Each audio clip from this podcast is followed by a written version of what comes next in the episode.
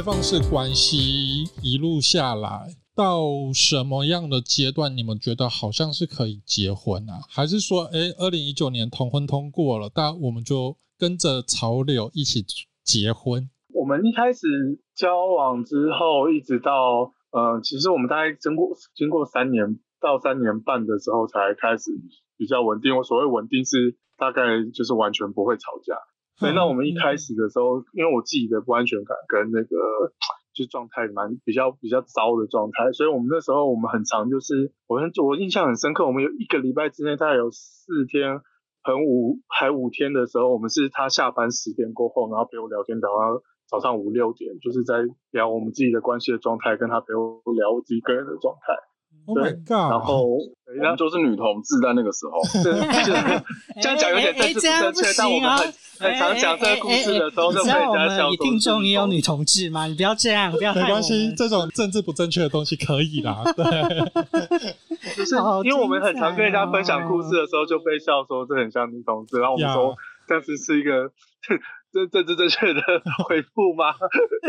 天哪，这样小兰根本那段时间就是过劳啊！对，我就是智商师这样，然后还没收钱。然后因为再加上我们前三年半，我们我们呃我们历经了，比如说兰的另外一个伴侣他过世，然后再加上他本身就是我在认他认识他的时候，他的左手就有长骨癌，就是他有一颗肿瘤。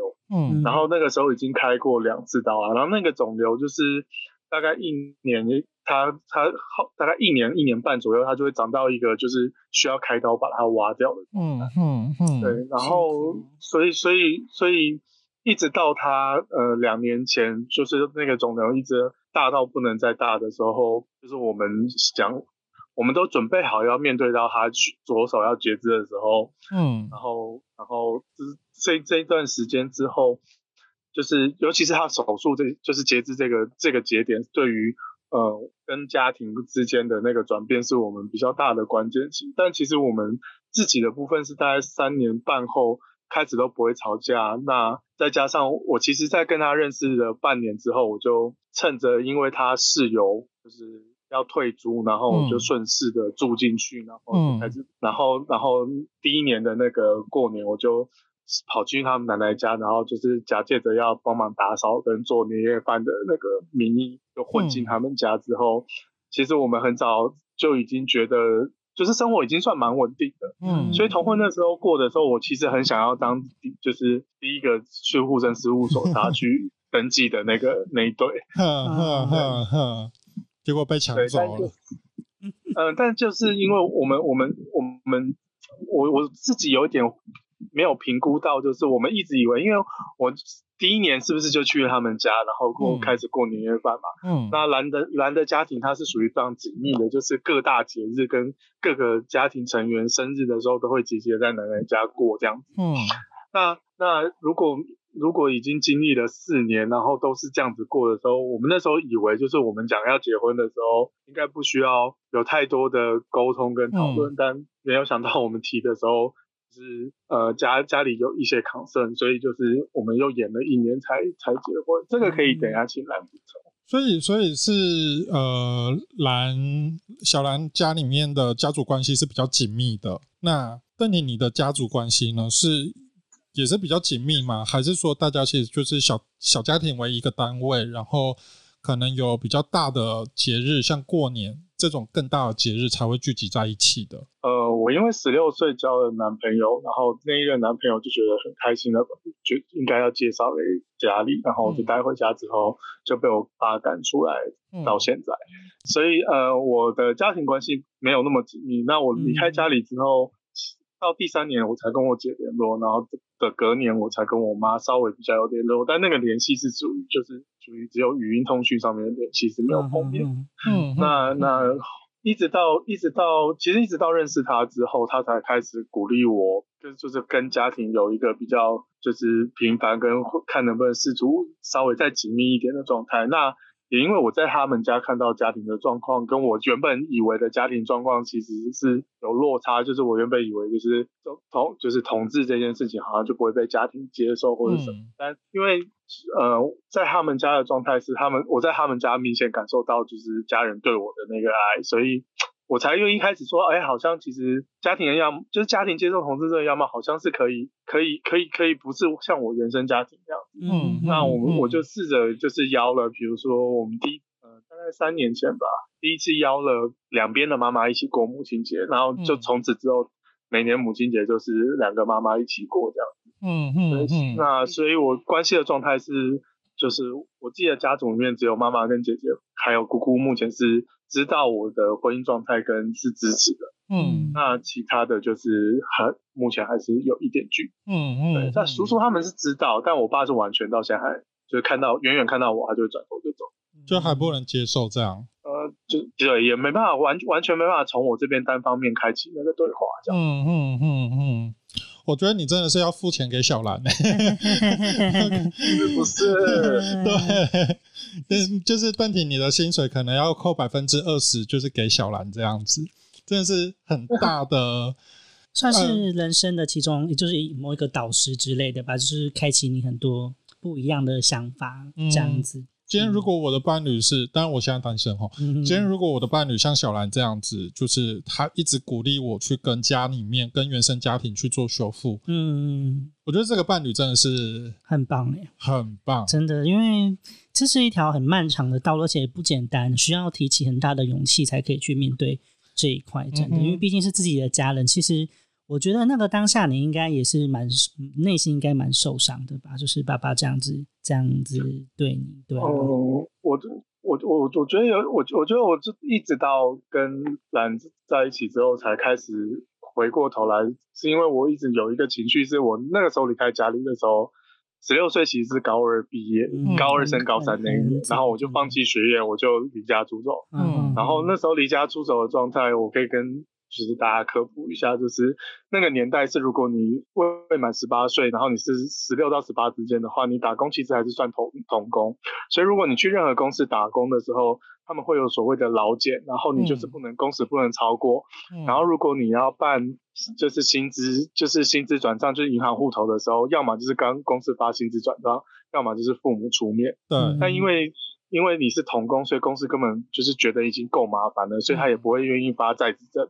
嗯，那再来，我觉得另外一个是对我来说，我我比比较造成严重的情绪是，那个时候没办法找，没办法租房子，二十岁才能租房子，嗯，所以如果你要租房子的时候，他们都会要你，房东都会害怕你是就是落跑的小孩子，到时候他会有问题什么，他都需要，那你至少要找个二十岁的保人，嗯嗯嗯，但我不是一个就是愿意麻烦别人的人，所以我中间有一年半的时间是就是。睡车站、地下道跟公园度过。嗯，所以那那那一年半的生活让我有一个很大的情绪是，如果号称就是一直很爱我的原生家庭，然后就可以这样子把我就是丢，就是因为不认同我的就是就是性别认同这件事情，然后我就因此而被迫离开的时候，其实我那时候呃呃一方面对于关系间非常的不信任，二方面是就就觉得就是。有一种就是我被赶出来，你们也要负责任的那个心态，所以让我刚开始其实是很抗拒跟家庭去好好的沟通这件事情。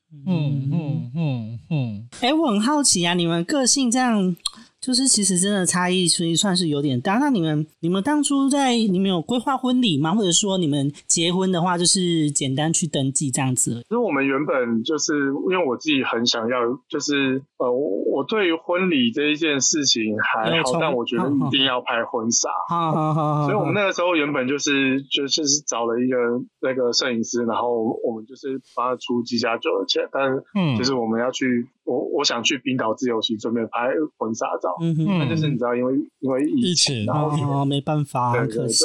那婚礼的部分，我我我自己是觉得就是可以讨论，所以好像没有一定要怎么样。嗯，但来你那边婚礼嘛，就是呃，我不知道，我其实是一个有点怕麻烦的。人，对，嗯、所以婚礼本来就不在我觉得一定得做的事情上面，这样。嗯嗯、只是我那个时候有想说，我那个时候对婚礼的想象其实是比较多，是因为身边的朋友很想参加。哦，嗯，他们说你结婚就是一定要办婚礼，他们都很想来，所以我那个时候对婚礼的，对对 对，所以反而有点像是因为朋友那些他们都很想要一起一起参与这个过程，然后我就觉得哎，好像蛮蛮有趣的，想要想要办这样。嗯，那但后来就是因为因为碍于就是他因为就是婚纱也没拍嘛，嗯，然后后来就是刚好因为疫情也是有一点宅，然后我觉得就是大家都有一点点嗯，好像觉得就。不用那么快在这个时间点做太多事情，这样，哦、真的，所以所以我们就就没有特别做什么，所以我们那个时候就只有说，呃，可能短期内我们没有一个明确或大型的婚礼的可能，这样，那所以就是希望可以邀请大家来一起陪我们登记，这样，嗯，然后我们还特别去输出了一张超大的结婚证书，这样。让所有人都可以在证婚人那边签名，这样。哇哦，还不错哎。但但结婚这件事情有一个很有趣的事情，就是那时候他妈妈说的，可以可以请。嗯嗯，这跟我们的关系没有关系，要谈到多远。没有，就是因为好，就是呃，妈妈她对于婚礼有另外一个期待的时候，其实对我们来说，那个中间有一个过程是我觉得蛮有趣的。哦，真的。妈妈对婚礼的期待是什么？就妈妈妈妈妈妈很想家，妈妈很觉得一。没有办婚礼，就好像有一点就是对不起儿子，或者是就有一点亏，就是负罪感，或者是亏欠感。对，我妈一直是这样的人，她就是觉得她她要是一个完美的妈妈，所以她就是要给儿子说能够要能能能够拿的东西啊，或者是人生经历该经历的东西。虽然那可能不是我期待，但他就会觉得他需要给儿子一个完美的人生这样。然后，所以那个时候那个时候我只有我只有问他说，哎，我说我们要结婚，那你们有？对婚礼有所期待吗？嗯，因为对我来说，如果是一般的传统婚礼，我是压根不想办的嘛。嗯，就是如果如果那个是长辈需要，然后觉得长辈觉得啊想要风光，然后感受一下，我觉得那我可以配合办这样。可是我我超级讨厌那样的婚，所以我原本对婚礼的想象其实就是包一个酒吧，然后大家就是来喝到挂，就这样。握手，握手，握手，把它当成一个，把它当成一个 gay bar 跟联谊的场合，就这才是我对婚礼的想象。这样，好朋友来参加，就我真的不懂为什么要邀请一堆长辈来。我有想过，我觉得收红包也是蛮重要的啦，包了这么多出去，还是可以收回来。所以，如果有这个需求，我也能理解。所以我就说，如果长辈有这个需求，我也可以理解，那我们就办。然后我就跟我妈说，因为。我自己跟家人谈这，其实那个时候就是还有一点尴尬，因为我自己其实是不太喜欢那么那么用力的去 push 这些事情这样。然后，但我妈就是真的是一个很厉害的人，她就说：“那我帮你问一下其他人这样。”嗯，然后当然那个时候初步就是大家都觉得好像没有必要，然后。我记得我妈那时候超荒谬，她要说一个非常好笑话，她就说：“哎、欸，那不然我们这样好不好？你们先不要办，然后等到 你弟结婚的时候，你跟你弟？一起办。”太瞎了！我就说你是要吓死所有的亲戚朋友吗？我说你有，这有点太、那个、我说你要毁了我弟的婚礼吗？我觉得那个婚礼会有点冗长哦。对啊，天啊，我完全没办法想象哎。我真的快吓烂，然后我就跟我妈说：“你到底哪来的 idea？觉得这样对方就是大家都会接受？我说你不要发疯，你只会毁掉我弟的婚礼这样。”然后对，所以后来就变成说大家就是一起吃个饭，然后后来好像也没有正式吃，因为反正我们登记的那个日子就离我生日很近，所以都是大家生日的时候大家一起吃个饭。哼哼哼，我有想过我的婚礼状况，就是早上吃中午的。嗯、然后随便找一间，就是还可以吃，可是又不会说很贵的。嗯。海鲜餐厅、快炒之类的，对，了解。然后晚上就是去酒吧，然后那个酒吧就是给我自己身边的朋友去的，所以中午那个是长辈场，晚上才是年轻人。哎，这分开其实也蛮好的。是啊，就是可以省掉很多麻烦。